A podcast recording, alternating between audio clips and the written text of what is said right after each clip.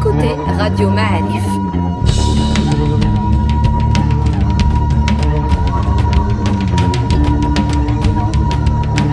Le podcast Histoire.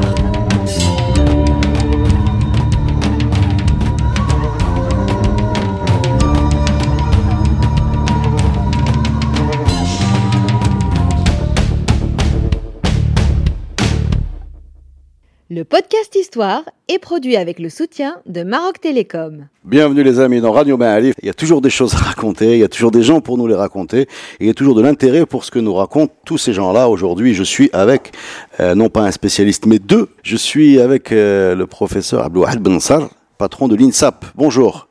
Bonjour. Comment ça va L'INSAP, c'est le- Ça va, l'Institut national des sciences de l'archéologie et du patrimoine. Absolument. Nos auditeurs vous connaissent parce que vous êtes l'homme d'Iroud. Enfin, pas euh, vous. Vous êtes bien vieilli.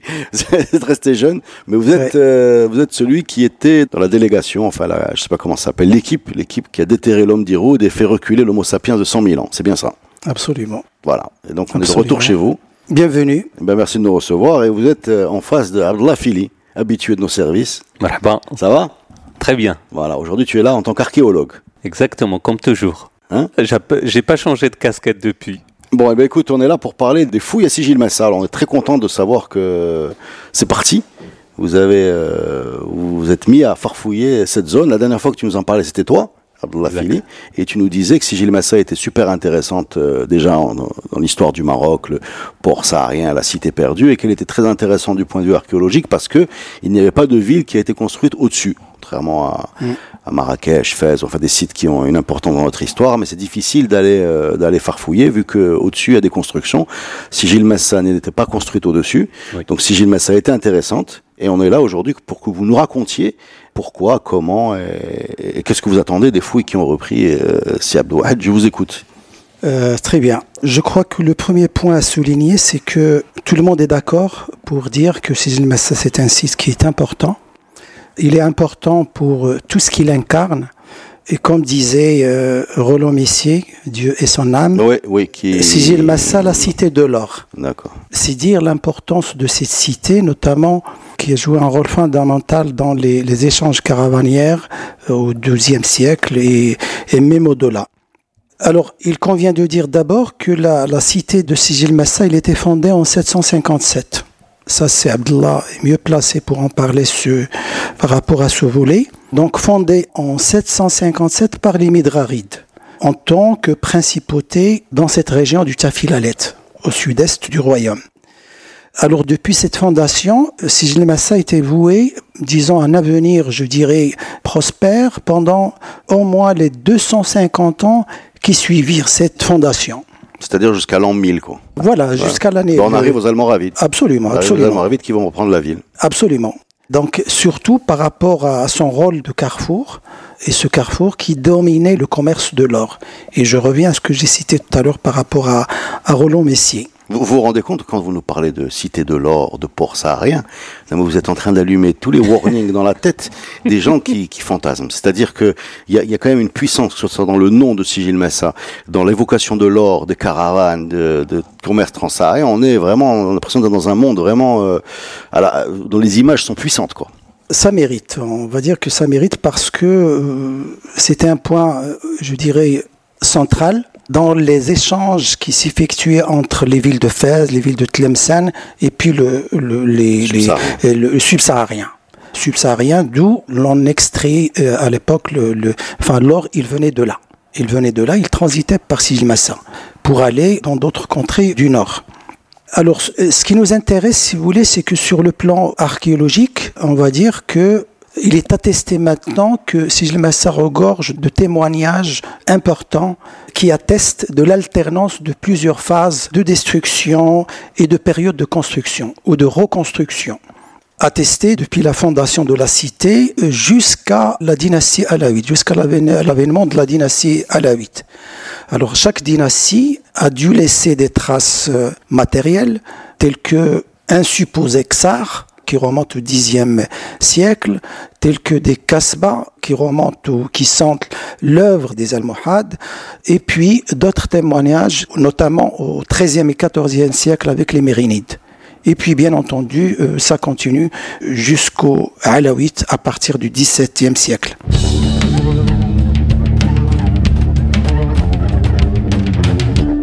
Le point le plus important à souligner, c'est que, disons, identifier et étudier le précieux potentiel archéologique de ce site, de notre point de vue, est fondamental. Alors il est fondamental et c'est une prise de conscience qui ne date pas d'aujourd'hui, mais l'importance de ce site, euh, il a été, euh, disons, considéré déjà depuis le, le, milieu du 19e siècle. Les premières... Mais justement, ça me fait forcément vous poser une question. Ça commence en 757, mais ça se termine quand en fait? Puisque déjà au 19e siècle, ils voulaient faire des fouilles. Ça veut dire que ça avait déjà fini depuis longtemps. Donc c'est une cité qui s'est éteinte il y a longtemps. Non, qui a fonctionné en quelque sorte avec une réduction du périmètre urbain, etc., pratiquement qui a fonctionné jusqu'à la fin du 19e siècle. Les dernières. Parce que ce que j'ai compris de ce que dit Si Abdouahad, c'est qu'au 19e siècle, il voulait faire des fouilles. Oui, mais en fait, pas de fouilles, mais d'intérêt à l'histoire en fait de ces l'histoire de la cité. C'est ça. Vu son passé, etc., etc. Ce qui suscite l'intérêt, c'est un, euh, comment dirais-je, c'est tous les niveaux du, on va dire du savoir. Ça va de la pensée, l'économie, l'urbanisme, la médecine, la religion, etc. Euh, cette cité permet d'approcher ou d'avoir les éléments qui permettent d'approcher ces aspects. D'où justement son intérêt. Alors, au milieu du 19e siècle, c'est une, on va dire, c'est pas une véritable exploration archéologique, mais c'est juste un intérêt avec des moyens d'exploration de l'époque. Mhm. Quelque chose de structuré. C'est les Marocains qui vont faire ça Non. Euh, c'est les Français. Non, c'est les, premiers, c'est les Français. Au vu de leur présence en fait en Algérie. En Algérie. D'accord, d'accord. Donc, pour avoir quelque chose de plus ou moins structuré, même si c'est pas tout à fait ça, il a fallu attendre les années 1970 plus exactement entre 1971 et 72, avec le travail conduit par euh, l'Italien Boris de Rakowitz pour le compte d'une fondation, à savoir la Fondazione Keimer, qui est italienne.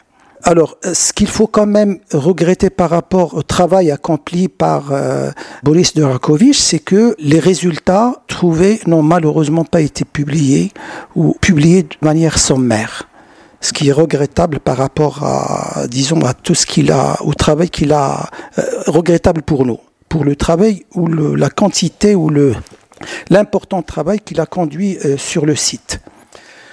Quelques années plus tard, plus exactement en, en 74, c'est un autre euh, explorateur, mais cette fois-ci il est marocain, j'ai nommé Mohamed Ben Shemsi, qui était à l'époque l'inspecteur des monuments historiques de la région de Mknestafilels. Et lui, il a effectué plusieurs sondages euh, dans le site, mais là aussi, fait à regretter, c'est que nous n'avons aucune, euh, comment dirais-je, euh, rien n'a été publié de ce qu'il a fait. Ce qui est regrettable là aussi pour nous.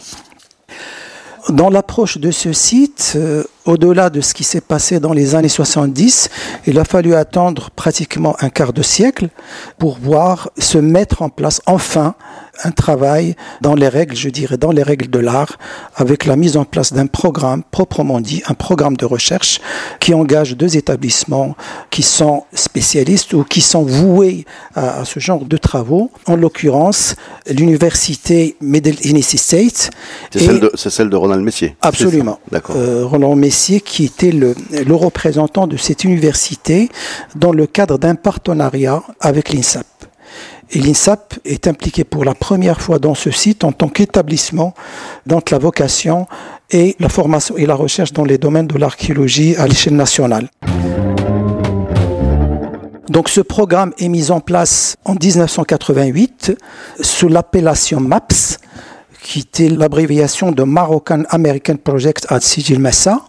Et ce programme était resté là jusqu'en 1998. Donc pendant une dizaine d'années, des travaux auxquels avait participé d'ailleurs euh, c'est Abdullah ont conduit à la publication de plusieurs articles qui présentent un intérêt pour la communauté scientifique, mais aussi et surtout la publication d'une monographie intitulée The Last Civilized Place Cécile Massa and Is Sahara Destiny. Cette publication, cette monographie est parue en 2015 Et c'est une monographie qui relate beaucoup de faits archéologiques, certes, mais qui s'appuie également, et voire surtout, sur les sources anciennes, comme l'historien et géographe al-Bakri, Ibn Khaldoun, Léon l'Africain, Ibn Battuta et j'en passe. Alors pour ceux que cela intéresse, ce travail publié en 2015 en anglais vient d'être traduit par Rita Stirn. C'est le livre qui a été publié récemment. Tout à fait. Mais, publié en 2015 en anglais, euh, il vient d'être traduit par la français. C'est ça. Voilà. C'est un livre, je précise un peu ce que je l'ai lu, euh, c'est un livre qui est grand public. C'est. On, on, est devant une histoire romancée. Tout à fait. C'est agréable à lire. C'est une Tota qui arrive dans la cité, qui la décrit, etc. On n'est pas de, je précise pour les gens qui s'intéressent, on n'est pas devant un travail aride, euh, travail aride universitaire. On est, ça fait rêver, quoi. C'est ça, exactement. C'est l'idée même qu'Oron euh, Missier se fait de l'écriture, parce que il considère que il ne faut pas justement cantonner le public qui s'intéresse à l'archéologie dans une description archéo de l'humain. Euh, voilà, il y, a de l'humain, il y a de l'aventure, il y a. Exactement. C'est bien ça pour toi qui veut traverser, puis il est pris par euh, une tempête. Exact. Ce qui est aride, on va le retrouver dans les, les articles. exact. Les articles éparpillés. académiques. Euh, académiques, tout à fait. Ah, surtout pour la région, ça peut être aride. Chose que Ron, chose que Ron Messier n'avait pas mis de côté. bien au contraire, oui. plusieurs articles qui présentent un intérêt fondamental pour le, cette époque-là ont été publiés. Alors, un passage à vide, disons, euh, de 98, de 98 jusqu'à l'année 2012 a eu lieu. Et ce n'est qu'à partir de cette année-là, 2012, qu'un autre partenaire important allait entrer dans l'arène pour poursuivre le travail accompli dans le cadre du MAPS. Il s'agit d'un nouveau partenariat que nous avons entre l'INSAP et l'Université de Toulouse-Le Mirail.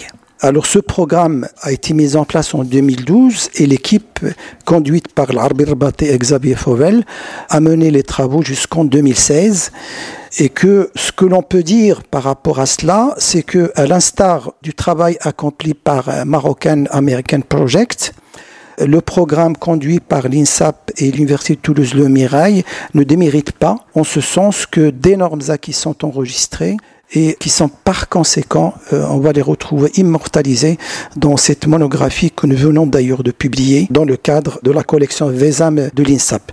Ça vient de paraître et l'avantage de cette euh, monographie, c'est qu'on peut la télécharger pour ceux que cela intéresse à partir du site de l'INSAP. Très bien. www.insap.ac.ma. Alors, il va sans dire maintenant que, en dépit de l'engagement de plusieurs programmes de recherche, beaucoup de lacunes, malheureusement, dans la connaissance de ce site restent à combler. Bien plus, euh, on va dire que la grande superficie de ce site qui est classé à juste titre, fait que il est difficile, disons, de. Euh, c'est trop grand. C'est trop grand, absolument. On est dans l'ordre de 75 hectares. 75 hectares de potentiel vestige à, Absolument. à, à, extirper. À minima. À minima. Donc c'est une grosse équipe, c'est un gros travail. Donc tous ces programmes qui ont eu lieu, que ce soit l'américain MAPS, euh, l'italien des années 70, lui de le français, enfin à chaque fois je dis français, c'est avec l'INSAP euh, de Toulouse. Euh, en fait, ils, ils le ont. MAPS aussi, c'est avec l'INSAP. Oui, oui, non, bien sûr, l'INSAP c'est par défaut. non, non, c'est pas ça ce que je veux dire. C'est qu'en fait, ils n'ont fait qu'effleurer en fait la richesse de ce qu'il y a là-bas. On est d'accord. Tout à fait, tout à fait.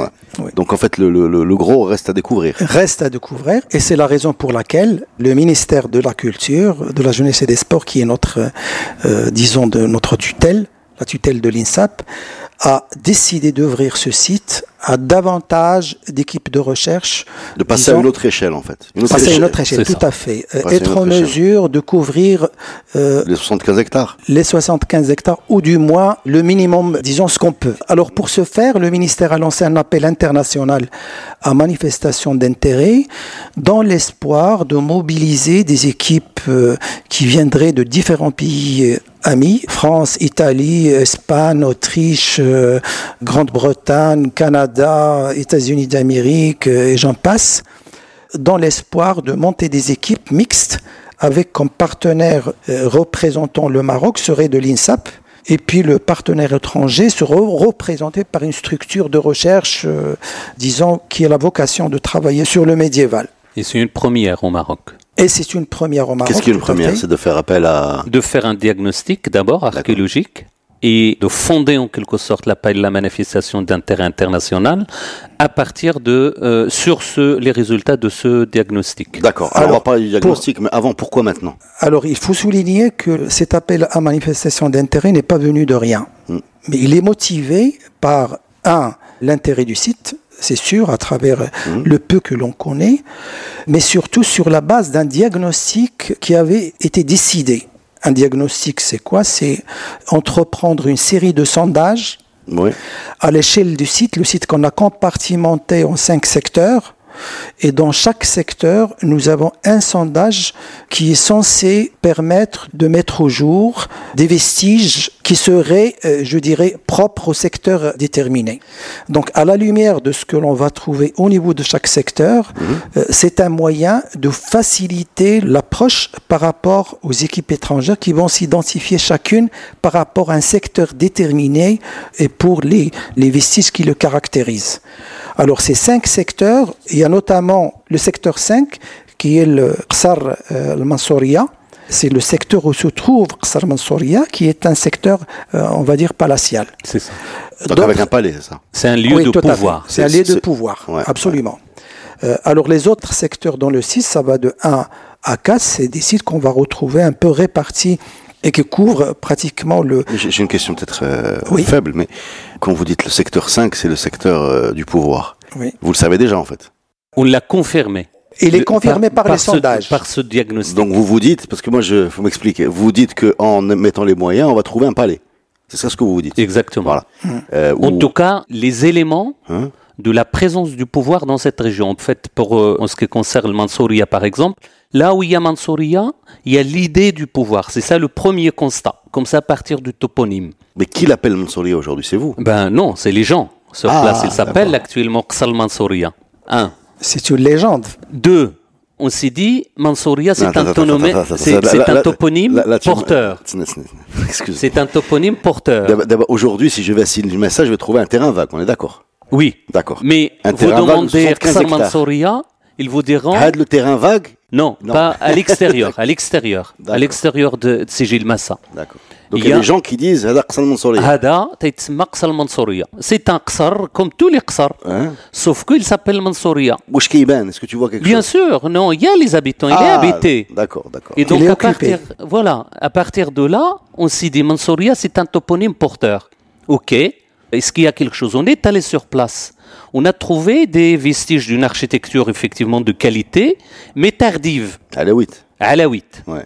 on s'est dit, il faut aller voir les textes. En cherchant dans les textes, effectivement, on a trouvé un texte, notamment d'Ibn Khaldoun, qui parlait en fait de la mise en place d'une ville siège par les Mérinides, notamment Abou Hassan, en 1333-1334, pour monter le siège de Sigil Massa, où il y avait son frère qui, euh, voilà, qui a dû résister. Donc en fait, tu penses que le Mansouriya, c'est l'extérieur de la ville qui- qui, a Exactement. permis de faire le siège de... de- Sigil Massa entre Abou Hassan et Abou Ali. C'est un travail de policier que vous faites.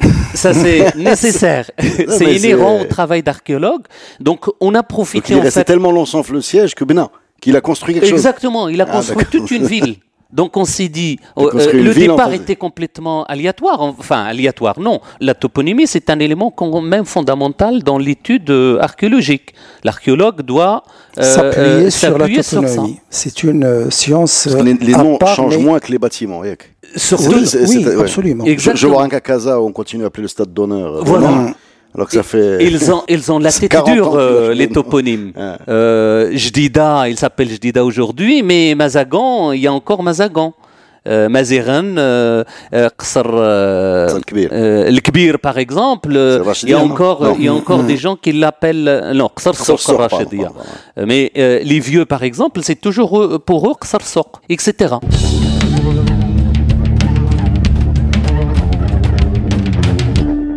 Donc vous avez fait des sondages comme ça. Et voilà, Ouais. on s'est dit, ben, très bien, à partir des éléments et parce que nous avons, allez, on va sonder dans cet C'est toi endroit. qui étais, Exact, oui. physiquement. physiquement et intellectuellement.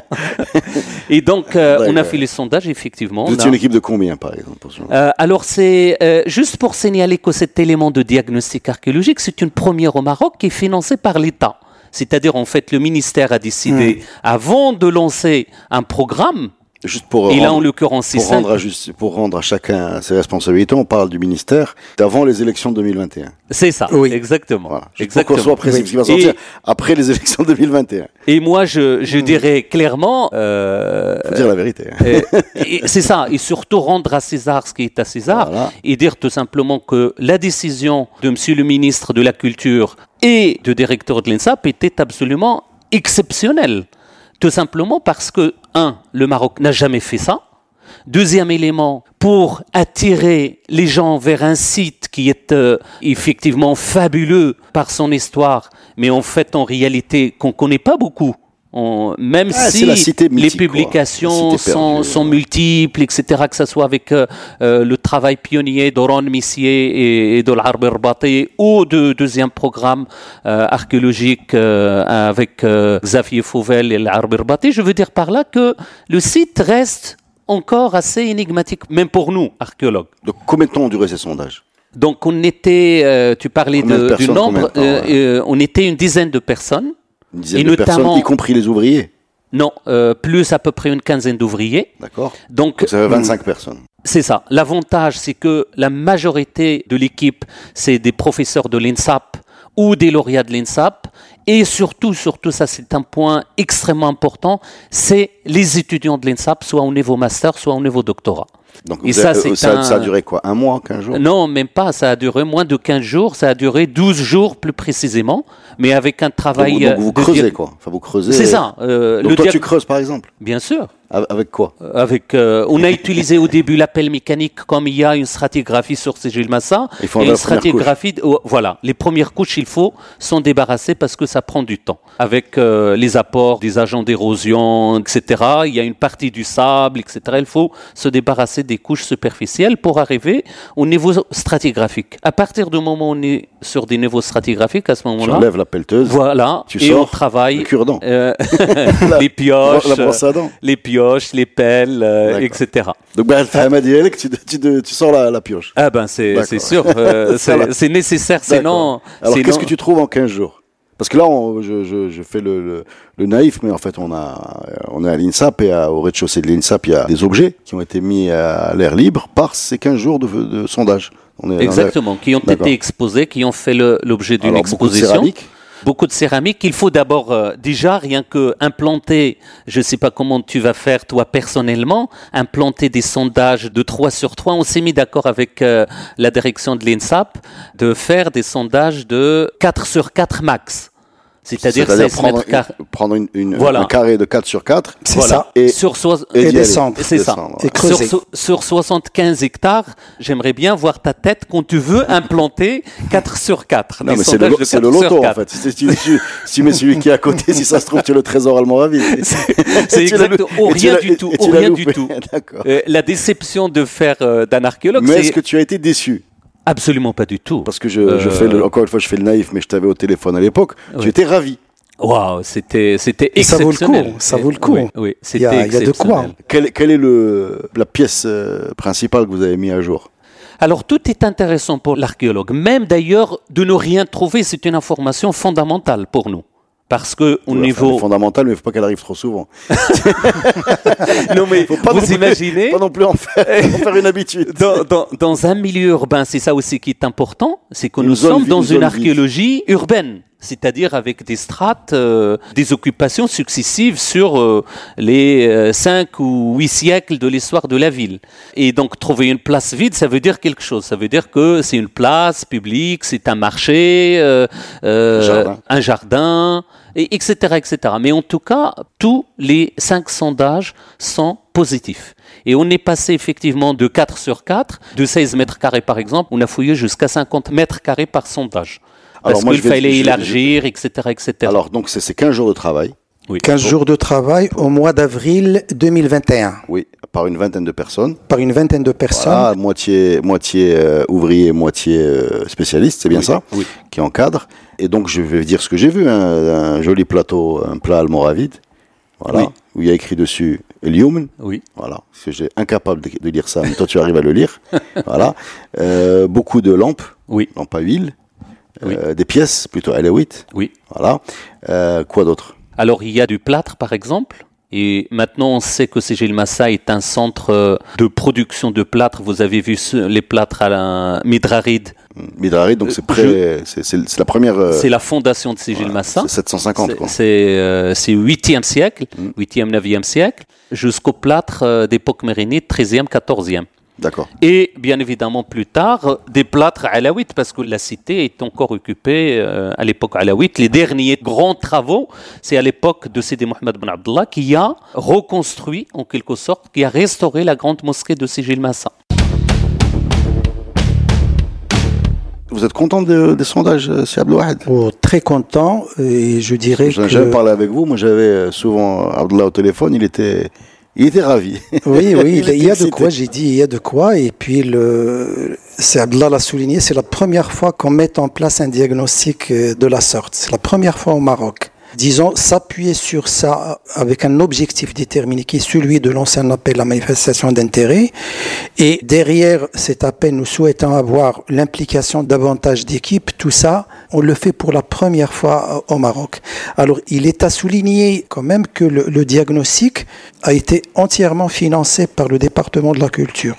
Et que la véritable valeur ajoutée par rapport à ce qui est prévu c'est que on va avoir pour la première fois en termes de cote-part financière dans le, le financement des fouilles pour un dirham investi par le partenaire le Maroc mettra le département de la culture mettra un dirham et demi C'est-à-dire qu'on En prend, plus- on prend la main sur nos fouilles. Ce que vous êtes en train de me dire. Absolument. En plus du fait que déjà notre contribution dans un tel partenariat, c'est mettre, euh, disons, un site. Mhm. C'est présenter un site à l'étude. Déjà contribuer avec un site archéologique. Alors en plus de ça, nous avons la contribution financière Et qui ça, c'est devient, pas un sujet qui anodin. devient euh, absolument. C'est-à-dire. Euh, la question du financement de Ouais, ouais, l'archéologie est quelque chose d'absolument. Nous, ça fait des années qu'on sollicite Bah, effectivement tous les podcasts, la tu nous dis que- création- dans tous les podcasts, tu nous dis qu'il faut. euh, de la création tout simplement d'une archéologie nationale. Euh, Mais- on mais ne peut pas se contenter du financement international. Pour faire de l'archéologie au Maroc, il faut avoir un projet international. Ce qui est très bien. Le Maroc est très bien placé. Il a des programmes, grâce à l'INSAP, euh, d'une très grande qualité et reconnus internationalement. Mais il faut que l'archéologie marocaine ait des financements marocains. Moi, je vais vous dire, euh, moi, je vais vous dire comment je perçois les choses. Je suis très loin de ce métier-là, mais j'ai l'impression quand même qu'on est devant un, un moment collectif où on s'intéresse tous un peu plus à notre histoire que d'habitude. Voilà. Hum. Voilà. Euh, C'est ça, on le- on moi- le- Moi, je lui dirais c'est une prise de conscience voilà, qui voilà. vient, On le sent euh, dans qui les vient à temps. on le sent, on le sent dans l'intérêt Euh, qu'il y a, y a là-dessus. On aurait souhaité l'avoir un peu plus tôt. C'est ça. Parce que pour, pour multiples raisons, euh, il y a un point qui me tient à cœur, c'est que au niveau de l'INSAP, nous avons le profil des âges. Une majorité euh, sous les 4 ou 5 années à venir vont partir à la retraite. On aurait souhaité avoir davantage de moyens au moment où cette Ces gens étaient dans la force de l'âge. voilà la force Voilà. de l'âge absolument. Et ouais, Chilike. Mais rien, mais euh, vaut mieux vaut mieux tard, Tard que, jamais. jamais. Parce que mettre en place de l'archéologie nationale, ça veut dire quoi? Ça veut dire en fait offrir aux archéologues marocains, qu'ils soient de l'INSAP ou d'ailleurs, ou de l'université marocaine, offrir la possibilité de programmer des recherches Hmm. indépendamment des centres d'intérêt en fait des missions Bien internationales. sûr, bien sûr, bien sûr. Parce que Non, quand ça, on est bon à l'international, sens, le effectivement, les universités étrangères ou les centres de recherche étrangers imposent par la force des choses, ce qui est tout à fait normal dans chaque programme international, leur choix, leur site, les périodes, la technique, etc. Et maintenant, après tant d'années de formation à l'INSAP, je pense que c'est pas les finances qui vont manquer. Pour financer ça, parce qu'il suffit de dire, ben voilà, on aura des programmes et que il faut faire un appel à, à programme. Alors, Je moi- dirais tout simplement par rapport à, à ce, c'est un risque en fait le diagnostic archéologique, parce que moi j'ai pas hésité à, à accepter euh, par amitié à Seyed Abdelwahid Ben Nasser de chapeauter grâce euh, aux camarades et collègues euh, de l'INSAP et aux étudiants de l'INSAP, mais c'est très risqué parce qu'en fait on n'a pas l'habitude de faire ça. Et surtout, les résultats. Mais il est où et- le risque?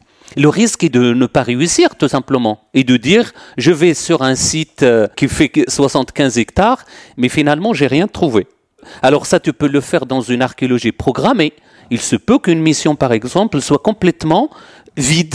Parce que Pas de vide, euh, euh, vide entre parenthèses en fait, parce que là il faut, il fallait convaincre, il faut trouver des vestiges, il faut trouver des informations J'avais la pression, ce que tu es en train de nous dire. Bien sûr. J'avais la pression pour sûr, pouvoir et tout le monde, plus grand. Et d'ailleurs, et tout le monde est mobilisé jusqu'à la dernière seconde. Donc là, H24, que ça soit étudiant ou euh, professeur qui était. C'est très très amusant quand on a un peu de distance d'imaginer qu'on fouille 24 heures sur 24 des sites qui datent de 1000 ans auxquels, auxquels on s'est pas tellement intéressé pendant 999 ans et 6 mois. Non, et c'est que là, les 6 c'est derniers mois, on travaille 24 sur 24.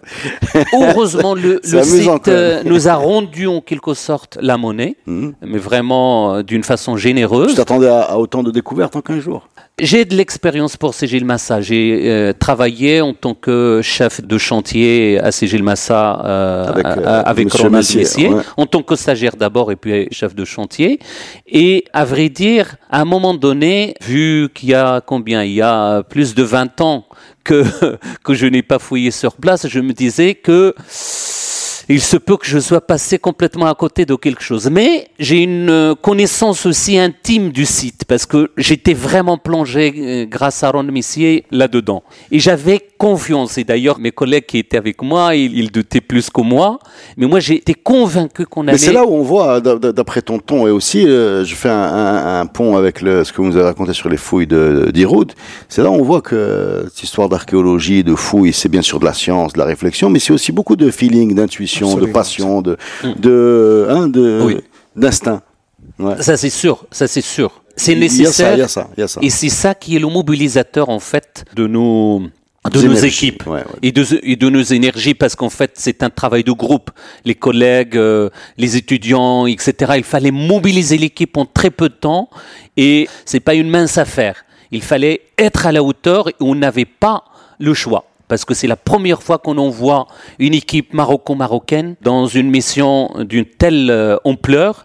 Et donc il fallait, avec tous les objectifs qui sont attendus derrière, il fallait être à la hauteur. Alors, On nous, avait l'obligation des résultats. C'est ça. Et euh, vous êtes en train de nous dire qu'il n'y avait rien, en fait, vous avez pris les céramiques depuis les musées. On n'avait Non, pas le non. choix.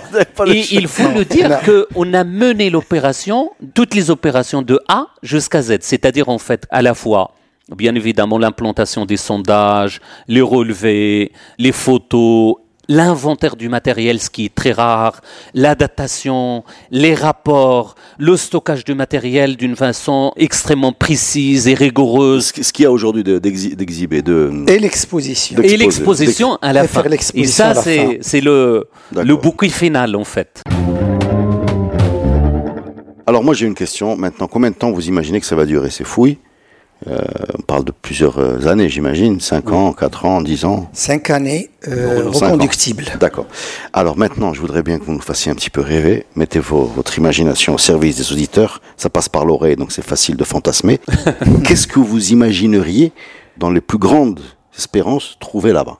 Euh, Imaginez un peu, dites-nous vos espérances les plus les plus élevées, c'est-à-dire ça serait quoi? Ben, plein de choses, d'une part parce que en fait le diagnostic a permis vraiment de, euh, Parce que moi, je vais, voir je vais, je vais la vous poursuivre pendant de rêver. 5 ans. Je vais vous- Exactement. Voilà, je vous, je vais- je vais- on va revenir, on va, on va en faire un film de, de ces fouilles. On va revenir vous voir. C'est ça ce qui nous a, Voilà. ce que nous a manqué, c'était ça en fait. Quoi Le film vraiment des dix jours de diagnostic parce que on veut c'était bien, on veut bien ça faire de méritait- l'audiovisuel, mais on va le faire avec des téléphones. Ça- ça Mais ceci dit, euh, il y a des propositions dans ce sens de film justement. C'est une très bonne idée. Ouais. De Alors, dis-moi, qu'est-ce que vous espérez trouver? En parlant de films, pardonnez-moi, on a identifié cinq sites, cinq secteurs dans le site de Silmassa, mais il y a un sixième secteur qu'on a mis dans le, dans le C'est- paquet. C'est le, le- C'est le fameux le Modawar. Hmm. Et, et le mot Dawar, Alors, il faut un... dire ce que c'est que le Mondawar, parce Ouais. que moi, je l'ai découvert il y a, il y a une demi-heure, je vais pas faire le spécialiste. C'est un fort almoravide, C'est une forteresse almoravide ouais, qui se trouve circulaire, circulaire, tout à fait. qu'on voit dans James Bond, le spectre. Absolument, plusieurs films. Euh, Un Celui-là, c'est- Sahara ouais. de Bernardo Bertolucci, euh, Spectre de Sam Mendes. Euh, c'est un James Prince- Bond, on est d'accord. Un James Bond, oui. Oui, James Bond. James. Bond, c'est l'acteur, mais Ouais. le, le- le réalisateur, c'est Sam Mendes. Euh, Prince of Persia, Les Sables du Temps, euh, disons plusieurs films de renom ont été La tournés momie. dans cette cité. La momie. Euh, donc je dirais par rapport à, à la Juste, juste question, pour expliquer aux gens qui n'ont pas vu, ils devraient aller voir sur Internet, c'est c'est la limite de l'oral. Mais en fait, quand on le voit un peu rapidement, on a presque l'impression que c'est un site naturel ou un volcan. Euh, tellement il est comme ça rond en, en Oui, hauteur. En c'est fait, une c'est une euh, construction. oui, oui. C'est une construction, c'est une forteresse almoravide. Exactement. Voilà. Absolument. Et donc celle-là aussi va être euh, l'objet de fouilles. Absolument, il va faire l'objet de fouilles et je pense que ce site en soi, déjà, il est euh, présentable et il peut faire l'objet de sites euh, visitables, devenir un site visitable. Moi, Parce que jusqu'à aujourd'hui, ouais, un, site, un site visitable pour les gens. Pour les gens, Oui. tout à fait. Voilà. Bah, c'est Et mais c'est donc ça ce que une je vous posais comme question. une mise en tourisme assez facile. Ouais, ouais. Bah, bah, c'est la fait. question que je vous posais. Est-ce que vous pouvez imaginer euh, dans, dans vos rêves euh, avoir euh, demain ou après-demain un palais euh, almoravide enfoui euh, qui soit restaurable et, et mis à disposition du public? Est-ce que c'est quelque chose qui existe dans un scénario Ce positif que nous espérons au moins, c'est que le site, par exemple, de Suzil Massa, devienne accessible aux visites. C'est ça. Qu'on ait suffisamment de vestiges qui peuvent être montrés au public. À l'instar de ce que nous avons à Volubilis, Oui. par exemple. Nous avons des, des structures archéologiques, nous avons des... euh, Qui justifie le déplacement d'y aller euh, d'une famille, d'aller voir euh, Alors, euh, si vous voulez, c'est un des objectifs que nous avons. C'est-à-dire que si Massa, on est dans le Tafilalet. Le Tafilalet, à ce jour, il est connu juste par le, on va dire, le, le- le- les sables ou les dunes de, de les- Merzouga. Et les dates. Rajouter à cela quelque chose qui a une, une charge culturelle, à l'instar de sites visitables, que ce soit Silmassa ou le Modawar, constituerait, à mon sens, une véritable valeur ajoutée par rapport au tourisme régional. Bah, bah, J'espère qu'on pourra emmener nos enfants euh, voir ces sites. hein. Et c'est quelque chose qu'on a intégré dans le rapport, même si euh, il ne rentrait pas dans les objectifs de la mission. C'est véritablement de faire un diagnostic supplémentaire, en fait, des opérations de protection et de conservation susceptibles de rendre à ce site, euh, on va dire, sa valeur patrimoniale au niveau régional. Il y a 800 000 touristes qui visitent chaque année la région de, Merzouga. de, de Tafilalt. Merzouga, El Foud, euh, Voilà, Rissani, toute ouais. Tafilalt comprise. Moi, moi, je, moi, moi, je, je- alors j'ai une proposition. euh, manque euh, peut-être d'humilité en me lançant là-dedans, mais je suis désolé. Quand on visite des sites euh, archéologiques euh, slash touristiques, historiques et touristiques en Europe, il y, a- il y a très souvent les, les vrais vestiges qu'on regarde, mais il y a également des mises en scène. C'est-à-dire qu'ils vont en profiter pour vous faire euh, une expo, une reconstitution. Parfois, il y a même des acteurs qui, ça, vous- qui- qui sont en tenue euh, historique ou Oui. des voilà euh, des, des petites choses qui sont clairement pas euh, d'époque mais qui sont une reconstitution de l'époque Oui. ça peut avoir l'air un peu kitsch pour vous qui êtes des, des scientifiques mais ça aide beaucoup les familles Exact, oui. C'est à sûr, visualiser un petit peu euh, voilà C'est sûr. Oui. et ça on le fait pas c'est-à-dire que ça on le fait pas c'est-à-dire que profiter de ce qu'il y a pour reconstituer ce qui a été Oui. et donner sûr. une représentation visuelle qui peut beaucoup aider dans la dans la représentation de notre passé quoi. Tout à fait. Mais le plus important dans tout cela, c'est ce qui va motiver tout ça. Ce qui va le motiver, c'est le vestige. voilà Et le Il est à vestige, la c'est le travail. il- voilà. Il est à la base. C'est le travail de l'archéologue. Donc, décider pour que l'on mette en place des programmes sur cinq années reconductibles, c'est euh, justement pour être en mesure d'arriver à quelque chose de consistant. eh ben ouais, C'est ça. comme- C'est ça. Non, d'autant plus que le site, c'est ça ce qui est absolument incroyable de le dire en 2021, c'est de dire que on ne connaît pas le site correctement. et tu penses qu'il peut y avoir des coups de théâtre? C'est extraordinaire. Nous, le dernier jour de la mission, on a découvert la première porte connue jusqu'à présent de Ségil Massa. La première. Ça veut la dire porte en de la ville de la ville. Oui, oui. Euh, on a l'enceinte qu'on a en partie fouillée dans l'un des secteurs fouillés. Ah, mais en même temps- tu, tu, tu trouves une porte, tu Oui. trouves un trou en fait dans le mur.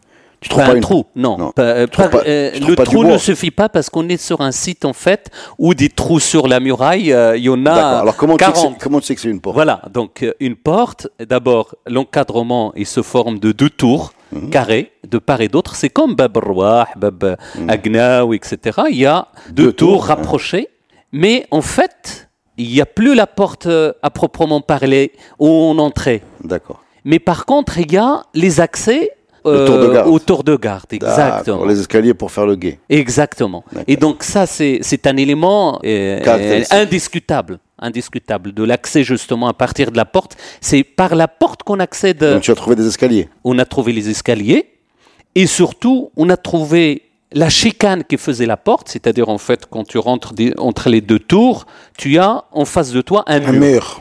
pour défendre justement pour ne pas faciliter euh. L'accès. Donc il faut tourner, Ah, c'est-à-dire quand tu rentres dans la cité, la première chose c'est un mur. c'est ça. D'accord. Et donc Pour forme tu de rentrer au galop. Tu, tu peux Voilà. pas- tu peux pas. Tu, tu peux pas rentrer. Exactement. Il faut vraiment Donc que tu- dès que tu rentres, Il faut rentrer porte, dans le mur. C'est ça, exactement. C'est une technique de défense quoi. Exactement. Alors, cette porte a été visitée. Moi, j'ai beaucoup, je me suis marré avec euh, Ronald Messier en lui disant, bah, voilà, tu, tu sais, sur ton livre, la, la photo de la couverture, c'était en fait une porte. C'est pas vrai. Il m'a dit, mais j'ai marché tellement d'années sur cette partie du site, j'ai jamais regardé. Et je lui dis, bah voilà, c'est c'est découvert, euh, on a découvert ça le dernier jour euh, avant Non, mais je viens qu'on de découvrir qu'on met- qu'on mettait des murs après les portes pour euh, pour, pour pour pas. ne pas a- faciliter l'accès. Il y a aussi les rails de- du minbar. Alors, les rails de Minbar, c'était euh, justement dans la mosquée elle-même. Al-Muhad, d'époque Le Al-Muhad. même style qu'à Marrakech. Pareil. Mais en fait, euh, on n'a pas le minbar pour ne pas donner des idées aux gens, euh, parce que sur un autre site, euh, quand on, on disait qu'on a découvert le minbar, ils pensaient que c'est un minbar en place, etc. Et, et donc, et- et les Vous avez journalistes, trouvé les rails. Les Les rails, rails du minbar. du minbar, parce que c'est un, c'est un minbar amovible. Ouais. Et donc, donc, ça euh, donne une idée aussi de la taille de la mosquée. Exactement. Puisqu'il- Tout à fait. Puisqu'il Ça faut. renseigne sur la taille de la mosquée. Donc la population aussi. De l'orientation, de l'orientation de la Qibla, parce que un gros problème à Sijil Massa, c'est que l'orientation de la Qibla de la mosquée est déviée de presque euh, 70 à 80 degrés par rapport à la Qibla actuelle, à l'est. C'est beaucoup, 70 degrés. Mais euh, dans les textes juridiques, c'est pas du tout beaucoup, parce que ça peut aller jusqu'à Non, au-delà de enfin, c'est- 90 degrés. Et 90 degrés, c'est un angle droit. c'est un angle droit, c'est ça, c'est ça. Donc 60 degrés. 60 degrés, c'est entre, entre les deux, presque. Et donc, en fait, et, et on n'avait pas le, minbar, le, le mihrab, on ne savait pas où il était le mihrab de la mosquée de Sijil Massa. Vous l'avez trouvé. On ne l'a pas trouvé. Et pourtant, Ron Missier a beaucoup cherché, il a installé pendant des années un sondage pour euh, découvrir le, le mihrab. Et l'année en 94, je me rappelle très bien, on a fouillé et boum, on a découvert le minbar. Et c'est bon, ça a réglé le problème du, du mihrab, mais ça a réglé également. C'est des rails, c'est des rails. C'est des le rails, en minbar, fait, c'est les en rails. Les rails. Oui. Il a, il Non, a mais déjà, mais en fait, c'est les, c'est les rails. assez- c'est assez étonnant d'imaginer que ces gens-là mettaient des. C'est quoi C'est une sorte de. de, de, de- de, des rails en, en bois, en fait. Ah, Le minbar, c'est une structure en bois Parce avec qu'il y avait des une roues. technique aussi qui faisait comme une sorte de mécanisme. Qui Ça, faisait- c'est ça, c'est c'est à Koutoubia uniquement. C'est un élément, c'est un, c'est un mécanisme professeur hydraulique. Teleki nous a raconté ça. C'est ça. euh, une, une sorte de, de gros mécanisme. Exactement, et d'ailleurs euh, est très très bien étudié archéologiquement, etc. Avec en fait, euh, on va dire un, un Un mécanisme, mécanisme, hydraulique qui fait descendre le minbar et tout ce qui entoure le minbar, c'est-à-dire la maqsoura, en fait au moment où, où le souverain fait la prière, donc on fait une limite en bois, souvent, entre les communs Ouais. et le souverain. Mais les Almohades étaient très très forts pour, euh, pour mettre en scène les apparitions et les Ah oui, disparitions du- exactement. Et ça, c'est du, vraiment. calife. C'est un Ah calife oui, d'ailleurs. Ça ça. commence avec Abdul calife, Momen et. euh, Enfin, il, il est, il se met en scène, quoi. Ah oui, y ça, compris c'est dans très son important. absence. Quoi. Exactement, exactement. Bah écoute, merci beaucoup. Je ne sais pas si on a oublié de noter quelque chose. Oui, j'ai j'ai un point quand même à soulever, vous si vous permettez, sur le, ça relève de la gestion de la recherche. Je considère personnellement que le pouvoir travailler sur le site du Sud Massa, avoir plusieurs équipes qui y travaillent, viendrait aider à combler un certain retard. En ce sens que les autres disciplines ou les autres périodes, en l'occurrence la préhistoire, travail pour l'époque préhistorique ou antique, nous avons suffisamment de programmes qui sont mis en œuvre et que la discipline de l'archéologie islamique est un peu à la traîne. Ah bon? Nous avons moins de programmes en, en époque islamique et ça c'est dû, bien entendu, parmi les facteurs où les, euh, c'est le, le- le manque d'effectifs, mais nous constatons malheureusement que nous avons peu de programmes qui portent sur l'époque médiévale. Et C'est dommage parce qu'elle est super. euh, fait. elle est sommes, super. euh, médiévale. paradoxalement, nous sommes un pays musulman et euh, euh, nous connaissons moins de, de- de sites, de, de- disons, qui permettent de. Mais même à part le, le côté musulman ou pas musulman, le côté, le, le- les années euh, Almoravid, Almohad, c'est Oui, super c'est ça, passionnant. c'est ce que je voulais dire. C'est ce que je voulais dire. C'est que chaque- toutes les histoires sont, sont extraordinaires. Quoi. Je sais pas pourquoi on a du retard là-dedans. Nous avons Vous une voulez qu'on vous histoire, aide une histoire glorieuse pour ces époques-là, pour ces C'est presque dommage de l'appeler moyenne. Mais sur le plan archéologique, il y a encore un effort à faire. Et le fait d'avoir maintenant Sigil Massa, je pense, c'est une chance. Et personnellement, j'espère qu'on aura plusieurs Sigil Massa à l'échelle nationale. Euh, c'est une chance Mm. Parce que derrière, ça va mobiliser, un, la formation, justement, qui faisait défaut. Ouais, ça va être une pompe, quoi. Et ça, c'est très important. C'est pas un diagnostic fait par des techniques, euh, on va dire, du début du siècle. C'est un diagnostic qui a été fait selon les règles de l'art et selon les standards internationaux. Et ça, c'est très important parce que ça met en valeur justement la formation de l'INSAP, même si quantitativement, il faut encore former dans le domaine de l'archéologie euh, médiévale, tout simplement parce qu'il y a un besoin énorme à l'échelle de tout euh, le Maroc. Il y a un manque à gagner. Et un par manque à rapport aux gagner autres, par rapport euh, aux autres spécialités. aux autres spécialités. aux Ben, merci époques. beaucoup. J'espère que vous allez trouver beaucoup de choses. On viendra vous voir. Hein. Mettez-nous de, de côté le... Mettez-nous de côté vos découvertes. On viendra vous demander des nouvelles et on va suivre cette enquête euh, politique, euh, poli- poli- policière, policière historique. ouais. on attend des choses. Hein. On attend, je sais pas moi, le, le glaive de Youssef Msachfin. Enfin, trou- trouve-nous quelque chose de spectaculaire, mon ami. Fais-nous rêver. Inch'Allah, Inch'Allah. Merci beaucoup, les amis. À la semaine prochaine pour un nouveau podcast Histoire.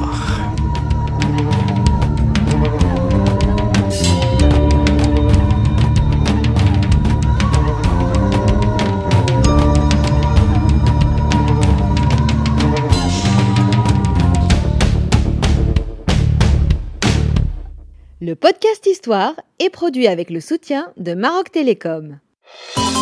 Maroc Télécom, un monde nouveau vous appelle.